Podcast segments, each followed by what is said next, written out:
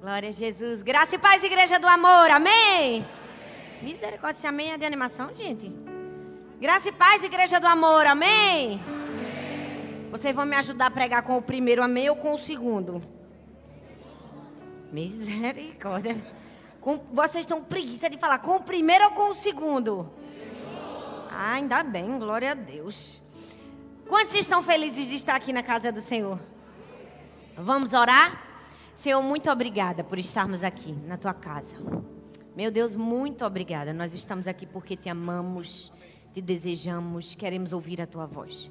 Fala conosco, Senhor, nos ensina a tua palavra, que essa palavra seja um despertar, seja um alinhamento na nossa vida para entendermos o nosso propósito e para vivermos, para sermos conhecidos nos céus. Nós te oramos e te agradecemos no nome de Jesus. Amém, amém? Hoje eu quero ministrar uma palavra chamada desconhecidos. Se eu perguntasse para você quais são os três lugares onde você é mais conhecido, talvez você estranhasse um pouco essa pergunta e até você hesitasse em me responder. Onde é que eu sou mais conhecido? Mas por mais que essa pergunta possa ser confusa para você, eu quero que você pense nela. Eu quero que, se possível, você anote no seu celular, se você puder, anote num papel. Quais são os lugares onde você acredita que você é mais conhecido.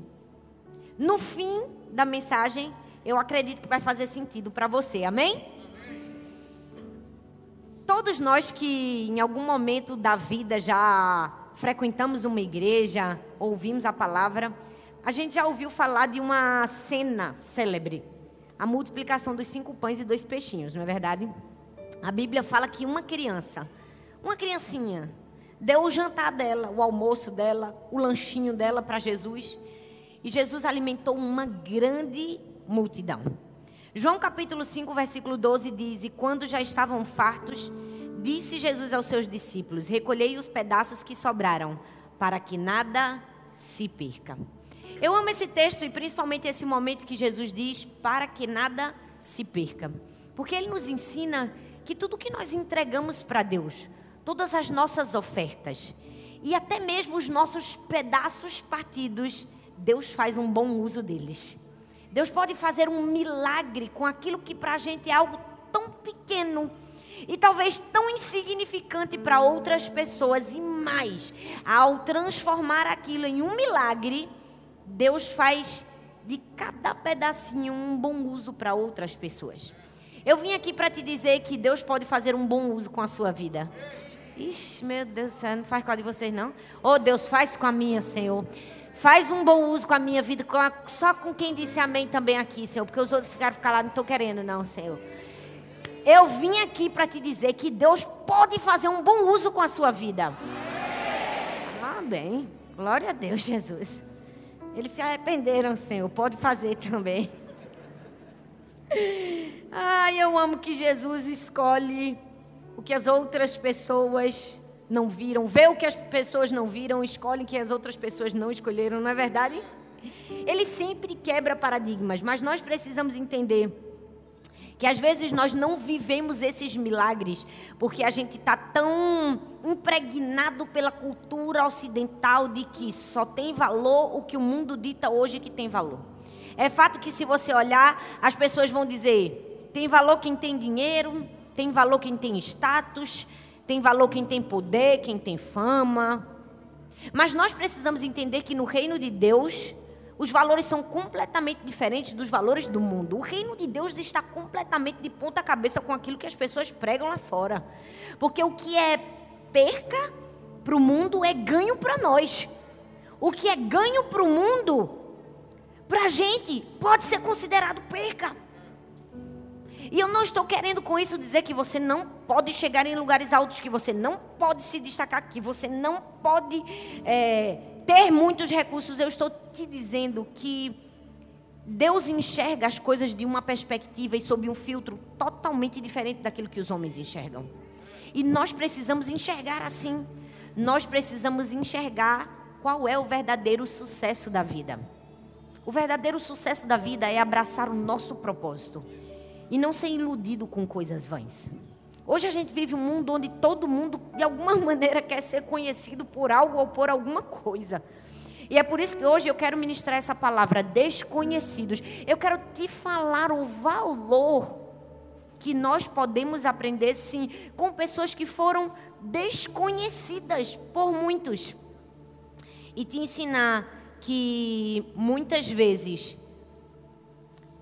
outras pessoas não devem reter aquilo que elas precisam entregar para Deus por causa de um valor humano. Quantas pessoas deixam de dar para Deus alguma coisa porque elas acreditam que é muito pouco? Ah, mas eu só tenho cinco pães e dois peixes. Quantas pessoas deixaram de ofertar na casa de Deus porque elas acham assim, não vai fazer diferença? Um real, cinquenta centavos.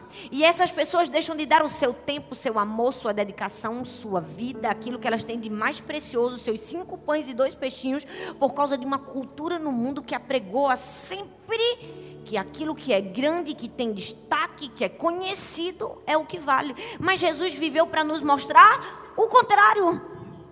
Ele pegou desconhecidos, crianças, e nos ensinou valores eternos. Eu amo que esse episódio da multiplicação dos cinco pães e dois peixes, quem entregou o lanche que foi a base para o milagre foi uma criança. E a Bíblia diz que quando houve a multiplicação, mais de 5 mil pessoas foram alimentadas, sem contar mulheres e crianças. Ou seja, quem deu o alimento do milagre foi justamente um garoto que não foi contado. Você já percebeu? Os discípulos deixaram de contar aquele que Deus tinha colocado na posição de realizar o milagre. É assim que acontece na vida da gente. Deus usa pessoas com as quais outras pessoas se esqueceram de contar. Se talvez você está aqui e você disse, esqueceram de contar comigo. Não me incluíram, não me chamaram, não me enxergaram. Eu quero te dizer que Deus conta você e conta com você, porque Deus conta com aqueles que as outras pessoas não contam. Deus enxerga aqueles que as outras pessoas não enxergam.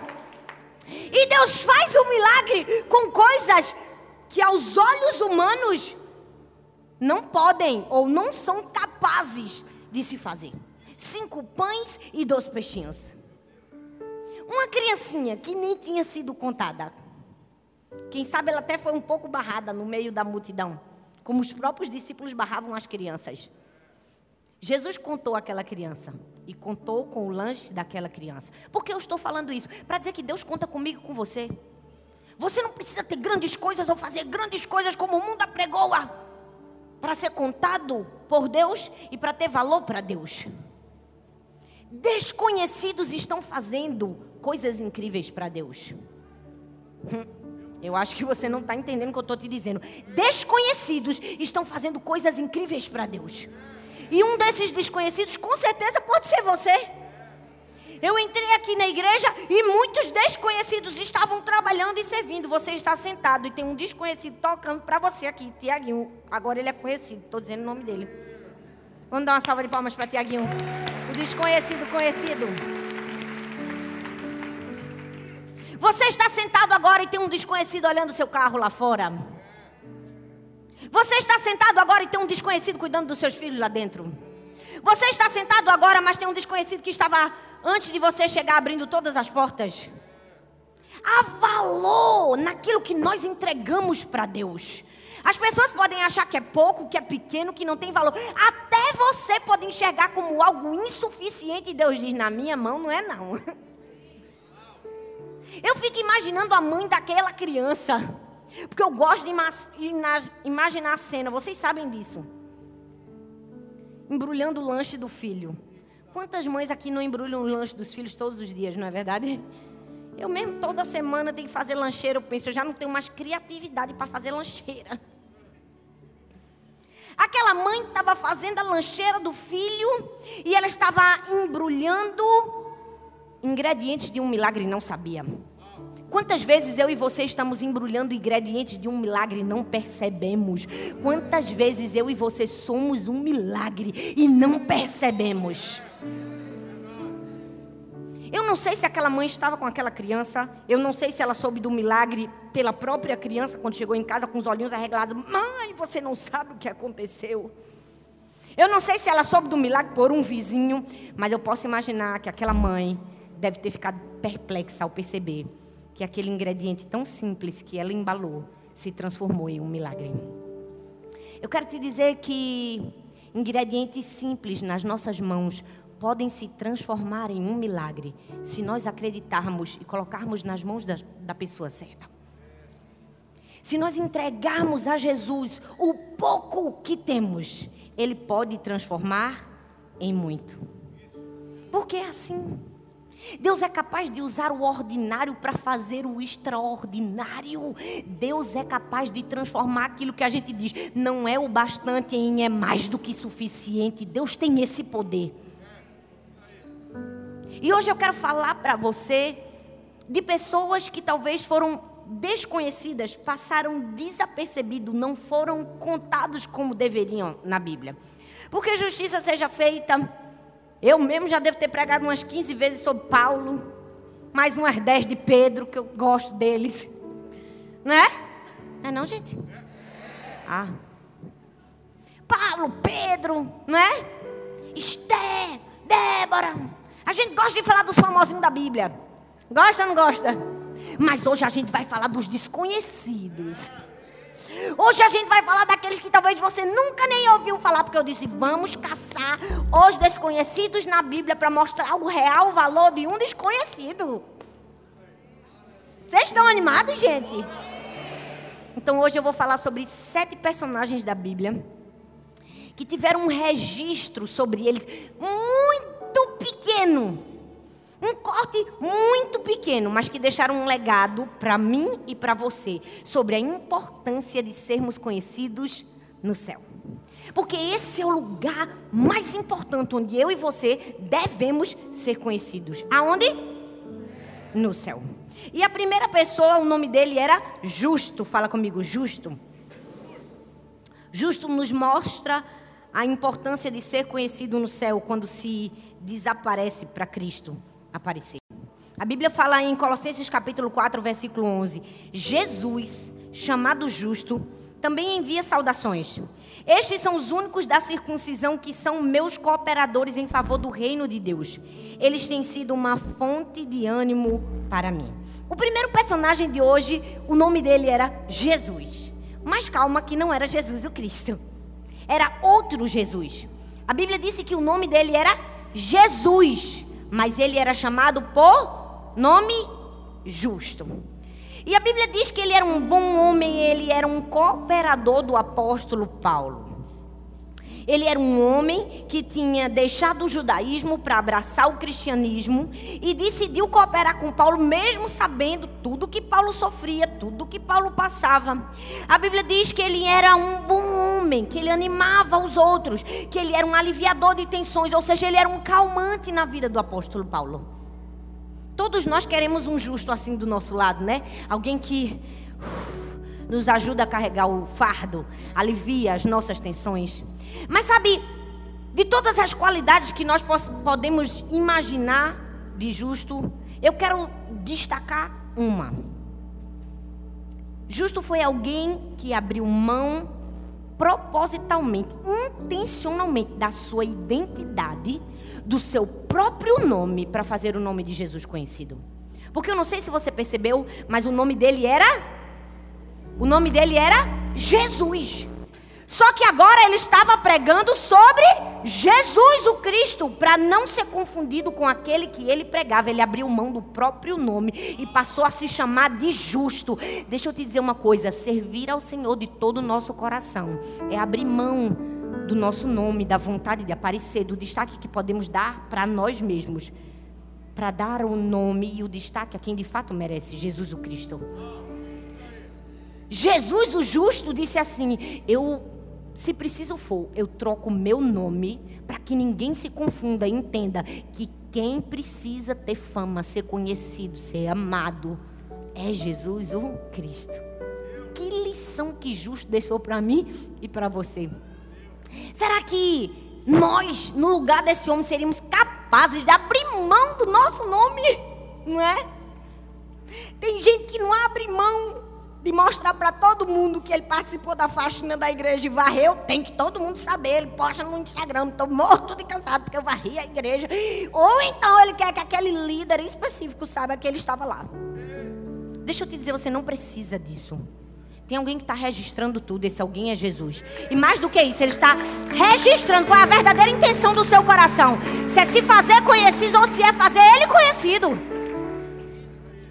Jesus o justo foi capaz de abrir mão do próprio nome para fazer o nome de Cristo conhecido. Isso nos fala de humildade. Qual foi o legado de Jesus o justo? Humildade. Fala comigo, humildade. Humildade. Eu vi uma história verídica, um relato verdadeiro que aconteceu no ano de 1955. Foi um diálogo entre um navio militar estrangeiro que estava passando pelo mar no Canadá. E conta a história que o comandante do navio militar avistou uma luz na rota de colisão do navio dele. Logo mandou uma mensagem para aquela sinal de luz e disse assim: "Favor alterar seu curso em 15 graus ao norte para evitar colisão com a nossa embarcação". Só que os canadenses, ou seja, aquela luz, responderam de volta para ele: "Recomendamos que você faça a mesma coisa, só que 15 graus ao sul. Aí ele ficou mordido. Não sabe com quem está falando? Eu sou um navio militar, eu recomendo que você mude sua rota 15 graus ao norte. Do outro lado, calmamente, o outro respondeu: Recomendamos que você mude sua rota 15 graus ao sul. Começou a briga. Quem muda, quem não muda, quem muda, quem não muda. O comandante do navio militar disse assim: Eu sou um navio de guerra militar, estou levando fragatas e aviões dentro da minha embarcação. Exijo que imediatamente você mude o curso 15 graus ao norte. Até que do outro lado os canadenses disseram: Recomendamos que você mude sua rota 15 graus ao sul, porque nós somos um farol e estamos em cima de um rochedo. Deixa eu te dizer uma coisa: quantas vezes a gente se acha farol quando a gente é só um navio, não é? É ou não é, gente? Quantas vezes nós somos tão intransigentes em perceber, sou importante, você que mude. Quando na verdade o papel de mudança cabe a nós. E, esse, e essa mudança só vai vir com quem? Com humildade. A gente precisa parar de se achar farol quando a gente é só um navio, é só um instrumento, é ou não é? Como justo, a gente vai fazer o que for necessário para deixar um legado, um legado de humildade. Ah, eu fico imaginando o justo, ele deve ter dito assim: meu nome não é inalterável. Quantas pessoas acham que tantas coisas na sua vida são inalteráveis? Nisso aí eu não abro mão. Não abro mão, não abro mão do meu direito de estar certo. Por quantas coisas Jesus abriu mão por mim e por você, não é? Por quanto ele abriu mão. E quantas vezes a gente não abre mão, não pede um, um perdão dentro da nossa casa? Às vezes a gente está na rota de colisão porque não tem humildade para mudar 15 graus ao sul, né? A gente está querendo que o outro saia do lugar, sendo que o outro é um farol. É mais difícil. Mude para quem é mais fácil.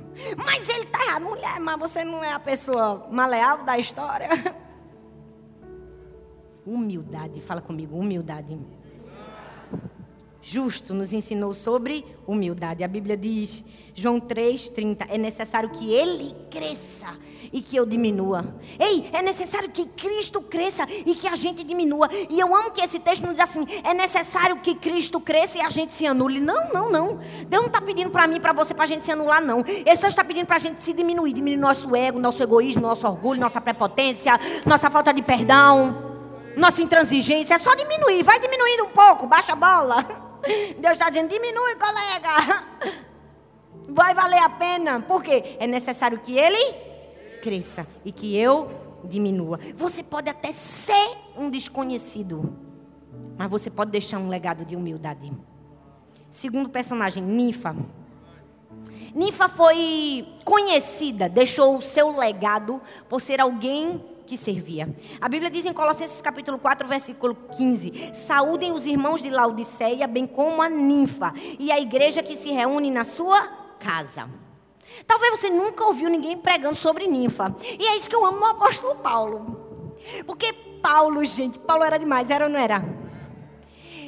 Vocês já perceberam que quando a gente lê as cartas de Paulo, ele tem várias saudações, saúdo fulano, saúdo beltrano, cicrano, beltrano. Eu acho que era o jeito que ele fazia para que os desconhecidos se tornassem conhecidos. Ele disse assim: vou citar quem ninguém cita, vou citar quem precisa de destaque, quem está fazendo um trabalho bonito. Ele disse: vou citar Ninfa, porque Ninfa poderia não ter o dom de Tiaguinho, que sabe tocar teclado. Poderia não cantar como Og, Mojana e Elis, que por sinal, eu estou falando dos nomes deles para que vocês saibam que, saibam que eles ministram todos os domingos aqui para a gente e às vezes a gente não sabe nem o nome deles, né? Og, cadê Og? Fica em pé aí, Og. O nomezinho dele é bem pequenininho. Elis e Mojana. Elis, a bichinha. Fica em pé de novo. A bichinha já está em pé, esqueci. Tô brincando, Alice, eu também sou do teu tamanho. É só o salto. Paulo vai lá e cita os desconhecidos, que é para todo mundo que soubesse. Quem era Ninfa? Ninfa era alguém que talvez não soubesse cantar, não soubesse tocar teclado, não soubesse pregar, mas ela tinha uma coisa, ela tinha o quê? Algo extraordinário, não, ela tinha uma casa.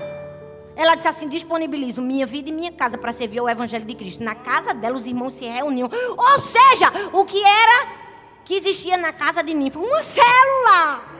Ninfa era uma líder de célula, gente. Ou seja, talvez você não vai pregar, não vai cantar, mas você pode disponibilizar aquilo que você tem para o Senhor.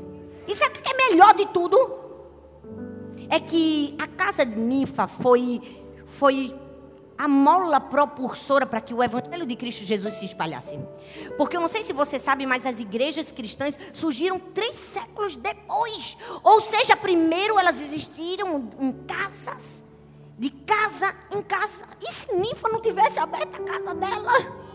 Como o evangelho se espalharia? Mas talvez você está aí sentado no seu lugar e dizendo: Não estou preparado para essa conversa. Lá vem a pastora mandando a gente abrir a nossa casa. Eu não estou mandando nada, gente. Eu estou só pregando o que a Bíblia diz. A Bíblia diz que Ninfa se destacou. Paulo fez questão de dizer o nome só porque ela abriu a porta da casa dela. Qual é a porta que Deus colocou na tua mão que você ainda não abriu para Ele?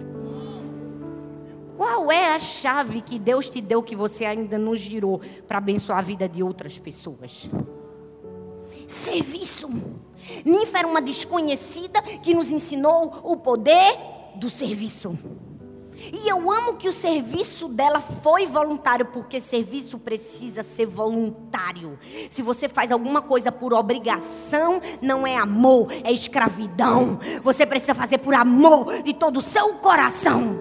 Por isso que ninguém é obrigado. Faz quem ama. Faz quem se importa. Faz quem tem propósito. Faz quem entende seu propósito. Faz quem deixa um legado. Faz com quem não se importa de ser conhecido aos olhos humanos, mas conhecido no céu. Você pode ser um desconhecido, mas você pode deixar um legado de serviço. Fala comigo, humildade, serviço. Fala comigo, justo ninfa. Vamos para o terceiro?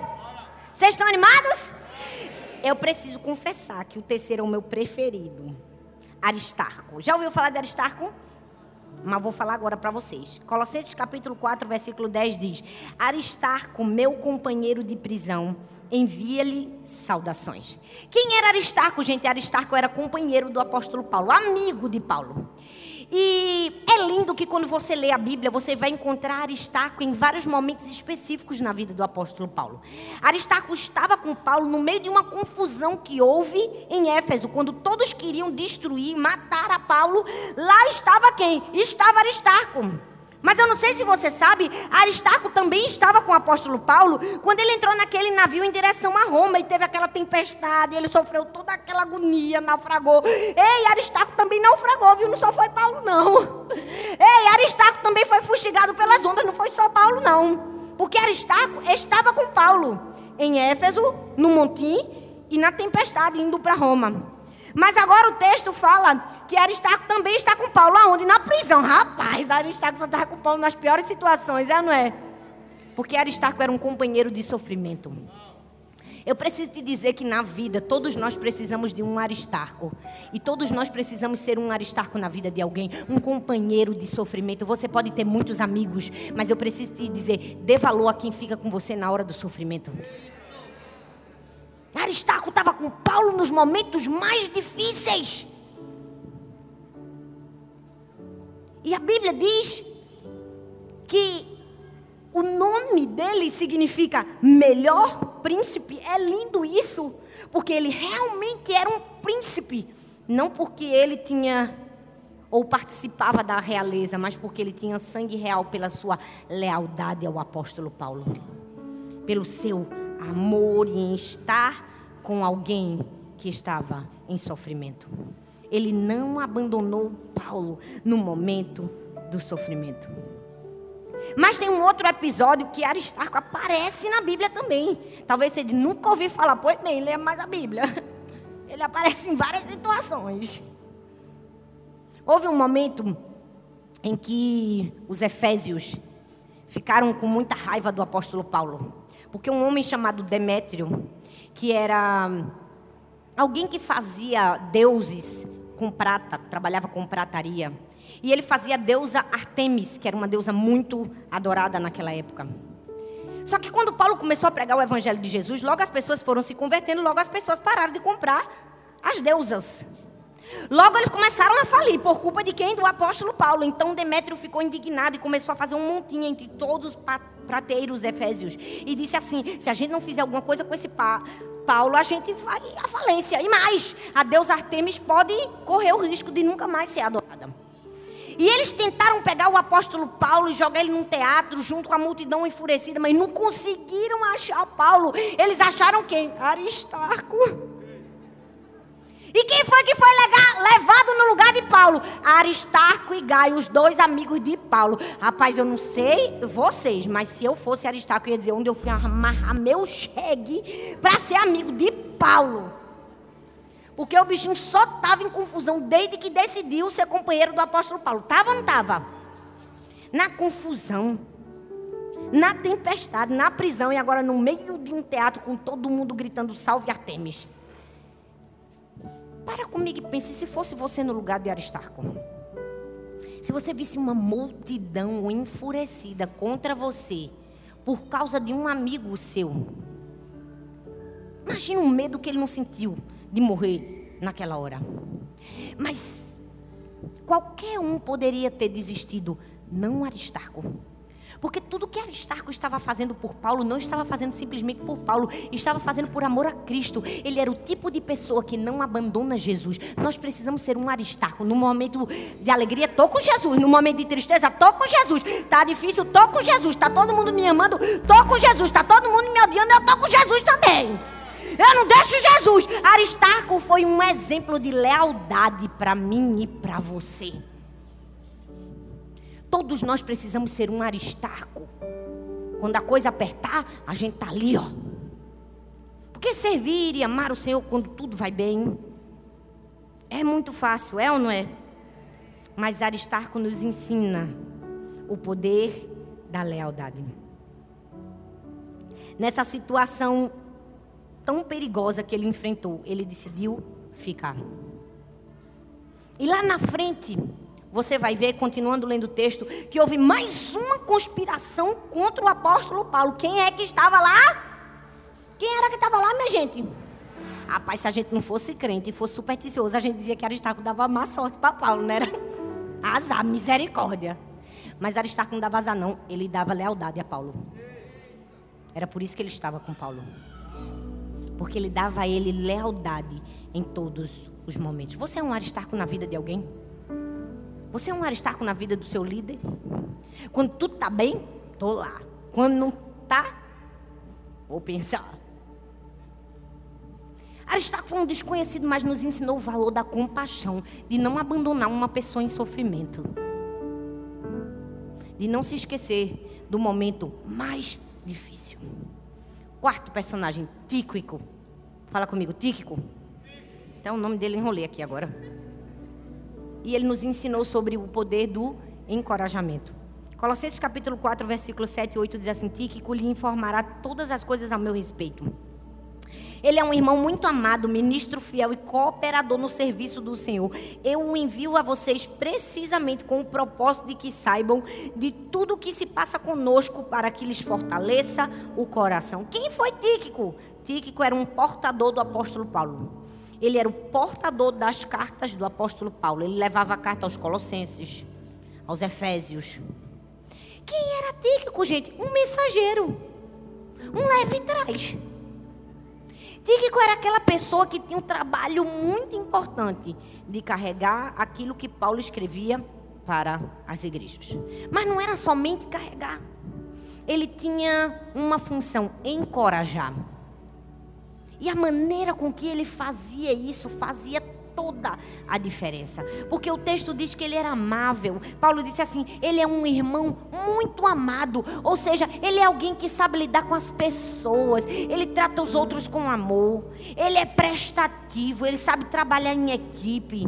Ele é um consolador. Ele é alguém que ajuda. E com certeza foi por causa disso que o apóstolo Paulo escolheu a vida de Tíquico.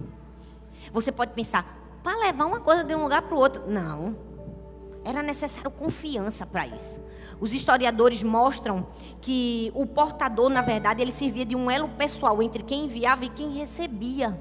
Ele poderia acrescentar informações. Ou seja, o que é que Tíquico fazia? Paulo escrevia a carta, ele levava aos colossenses. E não somente levava, ele tinha a obrigação de falar para a igreja como estava Paulo. Olha, Paulo está passando um perrengue, o negócio está feio para ele, está preso, está com fome, o bichinho emagreceu 5 quilos. Mas ele não levava de maneira assim drástica. Eu imagino que ele contava tudo o que estava acontecendo para o apóstolo Paulo. Mas, gente, vamos crer, porque o poder do evangelho vai se espalhar. Foi na prisão que ele escreveu essa carta para vocês. E a gente tem que ler e ler para os outros. E continuar fazendo o trabalho que ele não pode fazer agora. Porque Tíquico era um encorajador.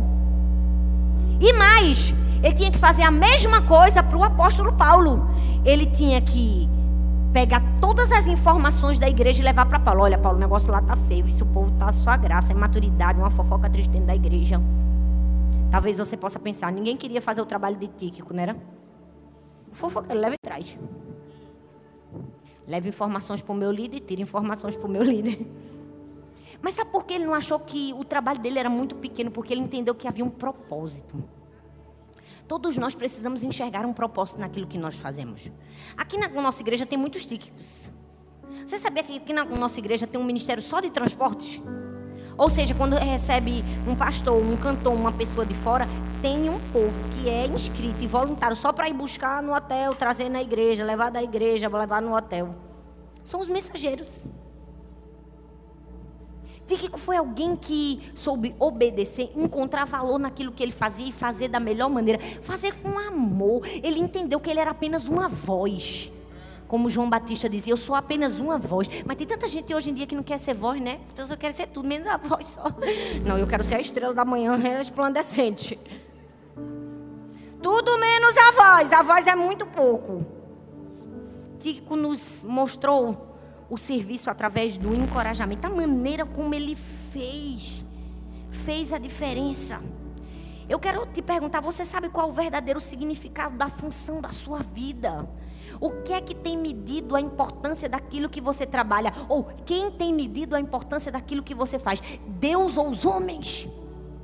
Quantas vezes a gente olha para as coisas que a gente faz e diz assim: será que Deus não tem uma coisa mais importante para eu fazer na vida? Não, tudo que nós fazemos tem valor. Não se deixe medir pelos padrões humanos. Se deixe ser medido, que sua régua sejam os valores eternos. Tico foi alguém que disse assim: se for só para levar e trazer carta, eu vou, Paulo. Oh, meu trabalho é leve e traz, leve e traz. Eu vou. E quem sabe Tico não tinha nem carro, né, gente? O carro dele também não tinha ar-condicionado nem vidro elétrico. E ele fazia isso talvez a pé ou a cavalo. Você tem sido um tíquico? Que leva e traz alguma coisa, mas faz isso com amor, com alegria, com encorajamento. Quinta pessoa, Epáfras. Fala comigo, Epáfras. É um bom nome para uma criança, não é verdade? Ou não? Não? Não, gente? É bíblico. Tô brincando. Epáfras. Você sabe quem foi Epáfras? Colossenses capítulo 4, versículo 12 ao 13 diz assim: Epáfras, que é um de vocês e servo de Cristo Jesus, envia saudações. Ele está sempre batalhando, fala comigo, batalhando. Por vocês em oração, fala comigo, oração para que, como pessoas maduras e plenamente convictas, continuem firmes em toda a vontade de Deus. Dele dou testemunho de que se esforça muito por vocês e pelos que estão em Laodiceia e em Hierápolis. Quem foi Epáfras? Epáfras foi um guerreiro de oração. A igreja estava vivendo em imaturidade, o povo estava com orgulho, fofoca, tudo que era confusão. Então Epáfras se levantou para ser um guerreiro de oração, ou seja, para orar pela igreja, para que a igreja tivesse mais maturidade. Quantos Epáfras a gente precisa nos dias de hoje, né? Porque hoje em dia, infelizmente, quando alguém está imaturo, fazendo que não devia, em fofoca, em confusão, idolatria e tantas outras coisas, a gente tá misericórdia, irmão é processado. Misericórdia, esse irmão, só o sangue de Jesus tem poder. Não sei como é que o pastor ainda dá uma oportunidade para esse camarada. Não! Ao invés de reclamar, a gente precisa fazer como Epáfras, batalhar em oração pelos outros. Ao invés de usar a nossa palavra, a nossa língua para dizer assim, fulano não tem jeito. Ei, usa a sua língua para dizer assim, Senhor, tem jeito para fulano, Deus, tem misericórdia de fulano, Senhor. Eu tô aqui, ó, de joelho, batalhando por ele. Eu tô aqui, ó, intercedendo por ele. Eu tô aqui, ó, clamando por ele. Mas Epáfras, por favor, mas Epáfras nos dias de hoje, alguém que escolheu orar constantemente, intensamente, especificamente, sacrificialmente. A palavra traduzida para a maneira como Epáfras orava é a mesma traduzida para Jesus no Getsemane, em agonia. É a mesma palavra para um atleta fazendo de tudo para alcançar o máximo na sua modalidade. Ou seja, Epáfras deu tudo de si pelos outros em oração, clamando: Ei, todos nós precisamos ser um Epáfras na vida uns dos outros. Hoje você já orou pela sua família? Hoje você batalhou pela sua família em oração? Eu espero que sim. Hoje você já orou pela sua liderança? Você orou pelos seus pastores, porque se não orou, meu filho, você deveria orar. Vocês pensam que é fácil estar aqui em cima? É, é nada.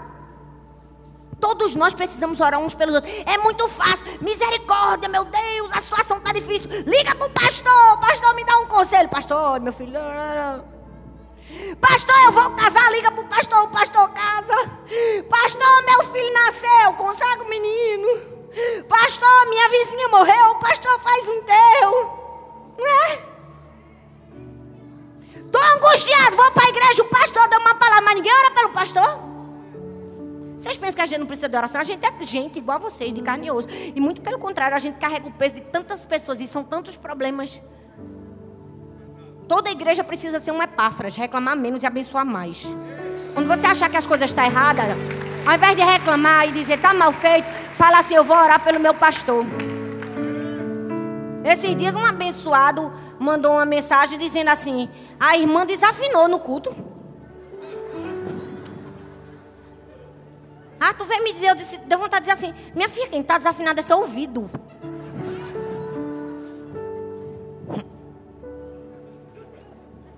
Já orou pelo seu pastor hoje? Eu acho bom quando chegar em casa o negócio mudar. Gente, é fácil não.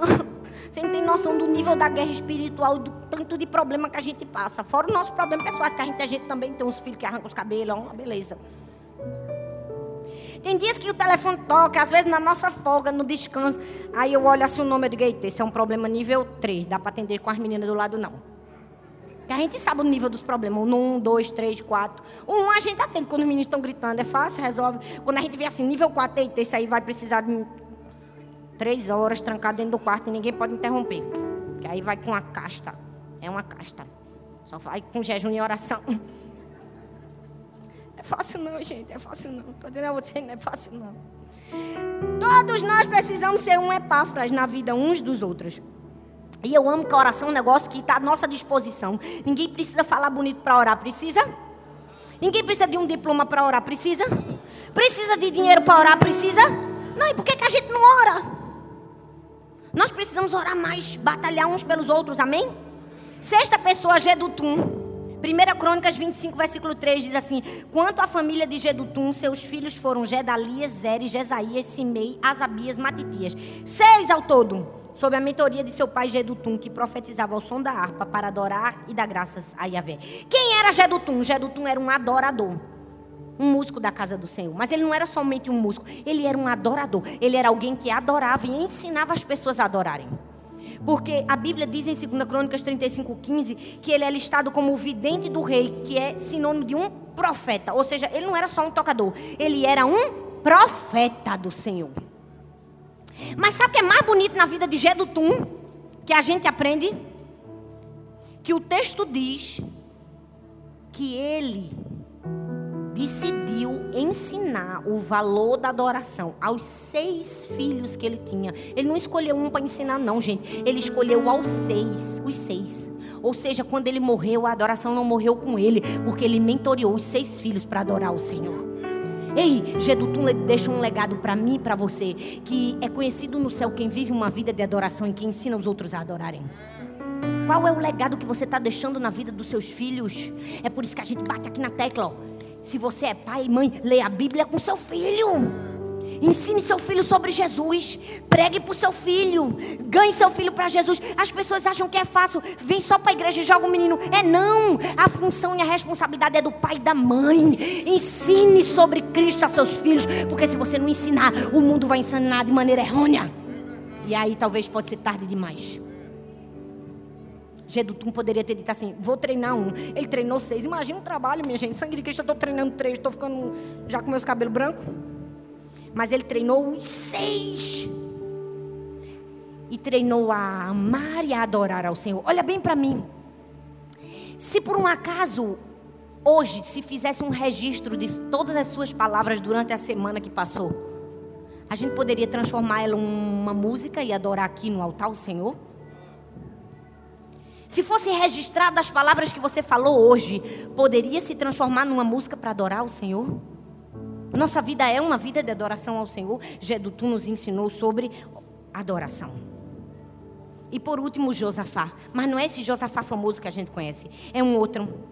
2 Samuel capítulo 8, versículo 16, diz assim, Joabe, filho de Zeruia, era comandante do exército. E Josafá, filho de Ailude, era o arquivista real. Quem era Josafá? Um arquivista um historiador, alguém que existia para escrever a história e para lembrar aos outros aquilo que era mais importante. Ele lembrava ao rei coisas importantes.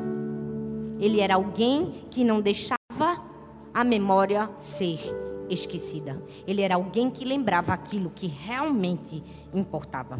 Todos nós precisamos ser um Josafá. A gente precisa ser aquele que não se esquece o que precisa ser lembrado. A gente precisa ser aquele que lembra aos outros valores que não podem ser esquecidos. Nós precisamos ser um Josafá. Quando alguém subir em cima dessa cadeira linda, maravilhosa que você está sentada aí, botar o pé, uma pirralha, você diz: Meu filho, por favor, você poderia descer desta cadeira, por favor? Porque um dia, alguns anos atrás, nossa cadeira era uma cadeira velha, ruim de plástico, branca. A gente saia com a coluna que não aguentava. Era ou não era? Quem é desse tempo aqui, ó? Levanta a mão. Não se esqueça, viu? Eu também não posso me esquecer. A gente não pode perder a memória, não. A gente precisa se lembrar das coisas importantes. Todas as vezes que a gente sentar numa cadeira fofinha, a gente diz, Deus, obrigada. Porque eu já sentei tanto numa cadeira de plástico, eu já fiquei duas horas no culto. Para um lado, para o outro.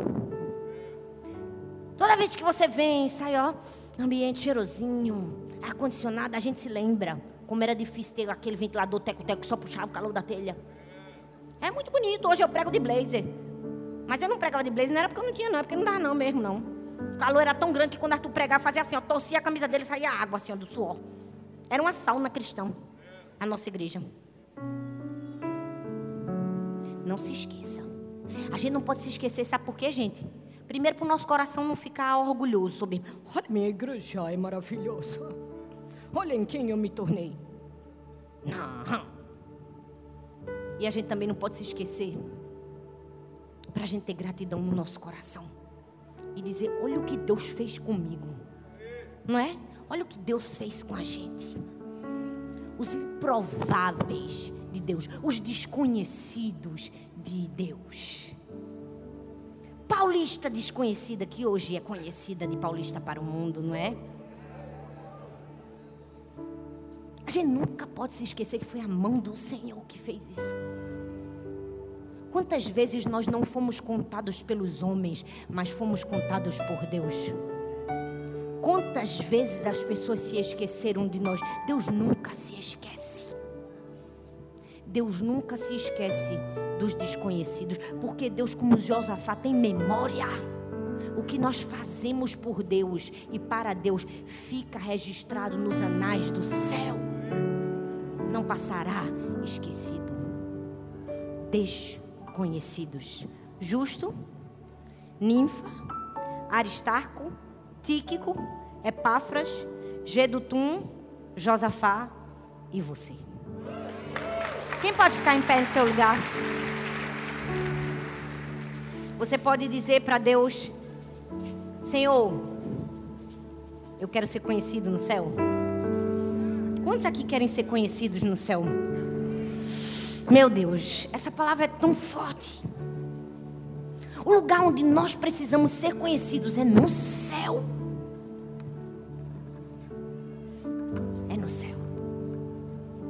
No céu tem que ter o registro de que nós somos um justo, que abre mão dos nossos direitos, que abre mão do nosso destaque para fazer Jesus conhecido. No céu. No céu tem que estar registrado que nós somos uma ninfa que abre a casa, que dá o que tem para servir ao Senhor. No céu, no céu tem que estar registrado que nós somos um aristarco, alguém que se compadece do outro, que ama, que investe, que abençoa, que chora, que batalha. No céu, no céu tem que estar registrado que nós somos um Josafá que não tem memória curta, que se lembra do que Deus fez que nós somos um Geduntum, que nós somos alguém que adora o Senhor, que vive uma vida de adoração e deixa o legado para os filhos no céu.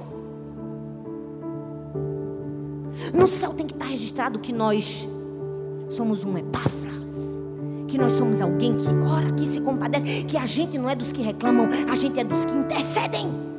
No céu, no céu, no céu nós precisamos ser conhecidos no céu. Porque Deus, se Ele quiser, Ele pode te fazer conhecido na terra.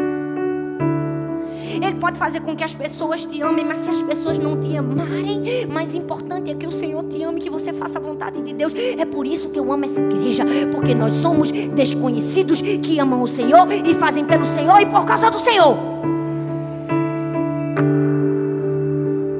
Quantos desconhecidos nós temos aqui? Quantos desconhecidos nós temos aqui? Quantos desconhecidos que entregaram sua vida para servir a Jesus? Por amor! Aqui não tem mimimi, não tem chora, chora, não tem mimizento. Aqui a gente vai para servir mesmo. É para dar o melhor. É por isso que eu gosto. Canta três cultos, é três cultos. É ou não é? E esquenta o gogó, é o gogó, é três cultos.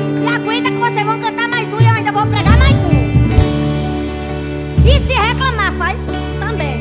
Hoje eu cheguei para Mojana, eu disse, Mojana, presta atenção.